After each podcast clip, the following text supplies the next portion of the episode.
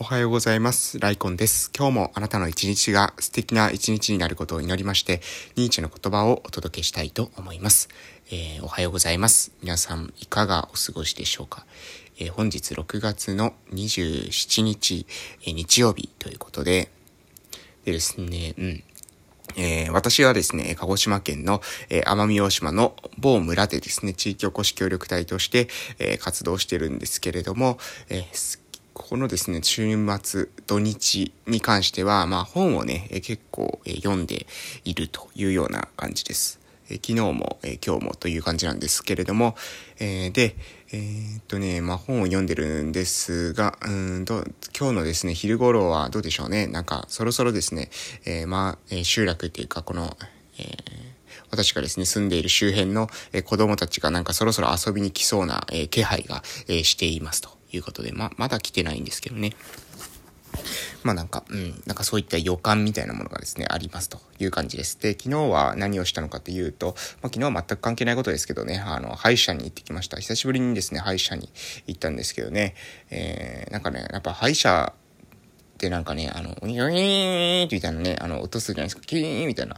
あれってね、やっぱずっとするんですね。うん。あの、ちっちゃい時からですね、えー、通ってた歯医者さんも、今の歯医者さんもやっぱキュインキュインっていうあの音っていうのは、うん、やっぱ、あれなんか高速で何か回してる音ですよね、多分ね。なんか、そういった音。うん。あの音が嫌だっていう人っていると思うんですけど、あれってやっぱどうしようもならないから、あの、今もまだあんな、えー、音がするんでしょうね。うん。そういうふうに、昨日は感じていました。うん。まあ、これどうでもいいことなんですけど、えー、そして、えー、っとですね、農福連携じゃない、えー、農リハ連携に向けてのですね、えー、事業も今は、えー、順調で、えー、金曜日にですね、ある程度植え付けをしたので、で、その植え付けにしたのが、この土日にちょっと雨が降ってるみたいなので、その雨で、えー、少しね、こう、しっかり根がつくってことをですね、期待しているところです。で、農リハ連携の事業ももうちょっとコツコツと、えー、進めていこうかなというふうに今のところ、えー、思っております。そして、あとは、えっ、と、農リハ連携系の授業をまずしました。で、まあ、歯医者に行きました。で、本読んでますぐらいの、まあ、そんな感じですかね。うんうん。あの、休みの時なので、まあ、しっかりね、休んで、また来週から、えー、多分来週あたりにね、梅雨明けをしていくと思うので、その梅雨明けしていった時に、またね、新たな、えー、その活動というか、うん、えっ、ー、と、梅雨明けしたらできることっていうのがいくつかありそうなので、えそれに向かって、えー手を打っていきたいなと思います。あ、あと昨日ですね、そっか、あの村のですね、連合青年団の集まりがありました。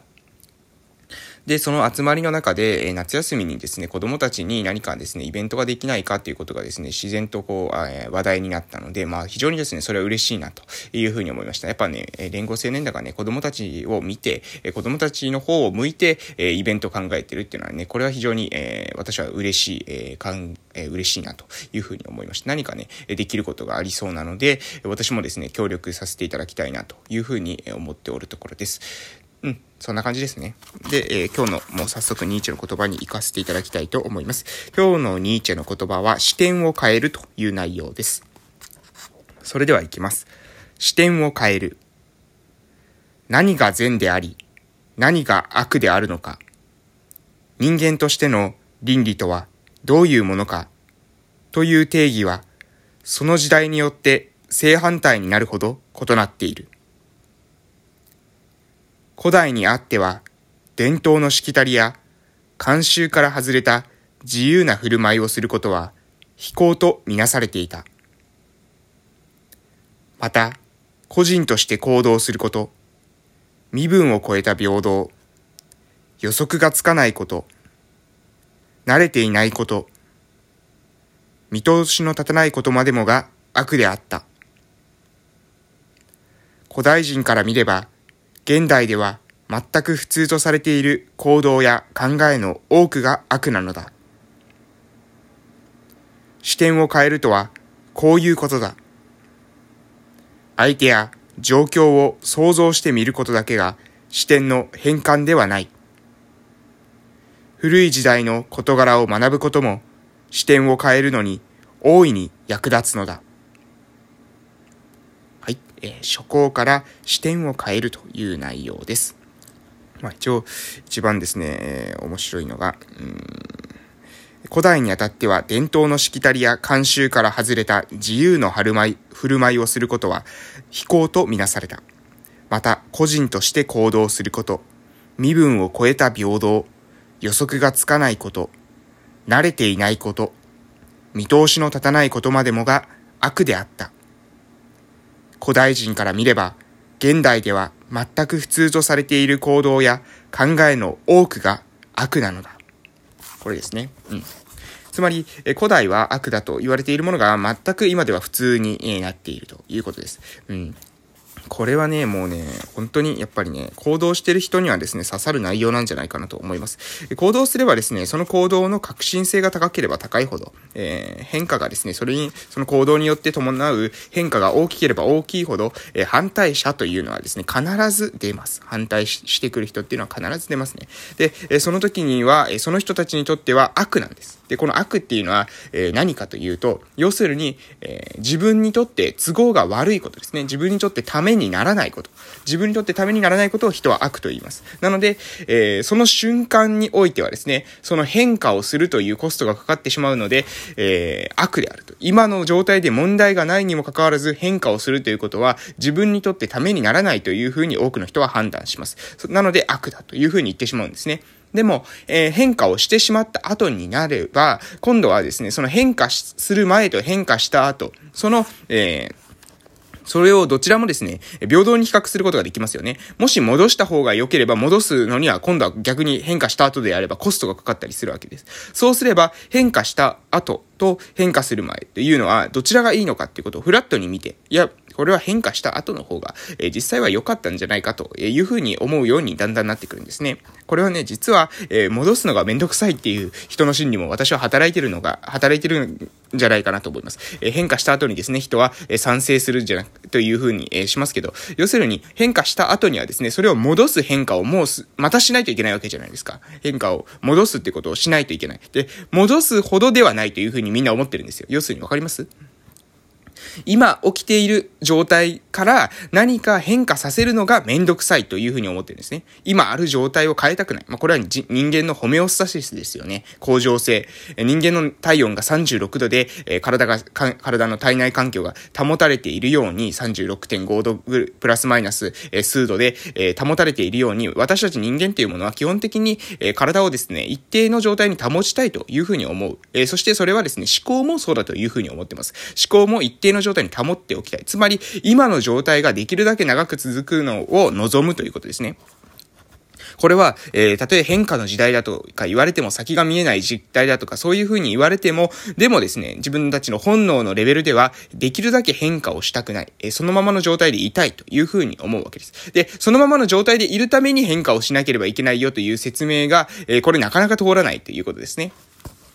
うん。そのままの豊かさを維持するためには何かしらの変化をしないとそのままの状態をキープすることが難しいんだよというようなことが分かる人はごく一部であるということです。で、えー、その変化したくない。変化したくない。今の状態がいいという人たちっていうのは変化する前は、変化する前、変化する前の時点。まあ、例えば過去だったとしましょう。過去。過去があります。で、過去から、えー、今、にかけてですね、その過去の時点で、過去の時点では今の状態になる、この変化が怖いわけです。なので過去に執着しているわけですね。過去の状態のところに執着していた。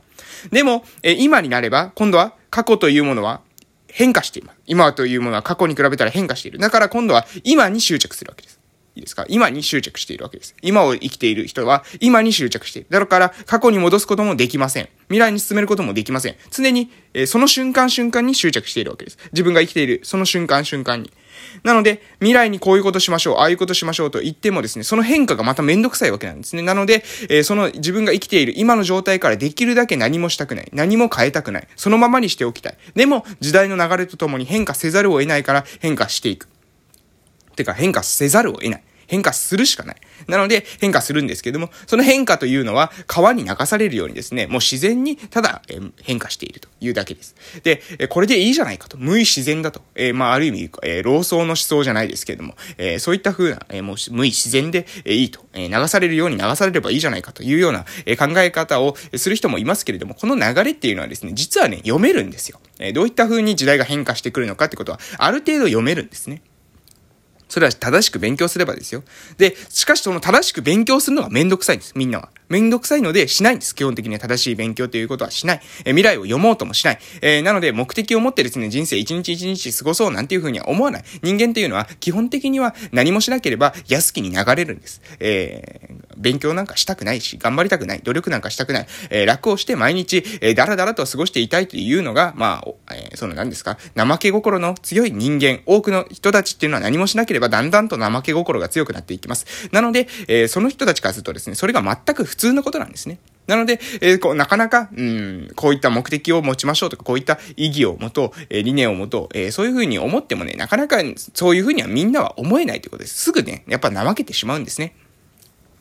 そこで大事なのが、やはり、えー、自分が強烈な、目的を持っている、意意味を持っているというような人です。そういった人が、まずは大事です。そういった人が着火剤となって、だんだんと自分の考えというものを外に、えー、発信していく。それによってですね、だんだん触発されてくる人もやっぱりいます。で、そうなってくると、状況というのは変わり始めるんですね。一人ではできない。そして多くの人というのは怠け心があって、えー、対してですね、自分の人生に目的というものを持っていません。なので、えー、多くの人たちにですね、ま、自ら、えー、何もしないでですね、そういった、えー、目的意識、人生に対する意味を持ってもらおうと思っても、これは難しい話なんです。そうじゃなくて、自分が持つことが大事です。まずはあなたが持つ。で、そしてあなたが持った考えというのを、だんだんと伝播させていく。移していく。これが、えー、私は、これしかないというふうに思ってます。なので、周りの人がこうだからああだからっていう話じゃなくて、まずはあなたから始めるととってもいいんじゃないかなというふうに思います。ということで、えー、過去のですね、常識、えー、今の常識っていうのは過去はですね、非常識だったわけです。でも、そういったことが、まあ世の中っていうものはそういうもんですよと、世の常ですよということをですね、意識していただけますと大変嬉しいです。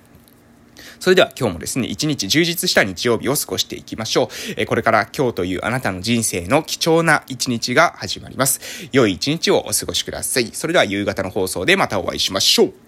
いってらっしゃい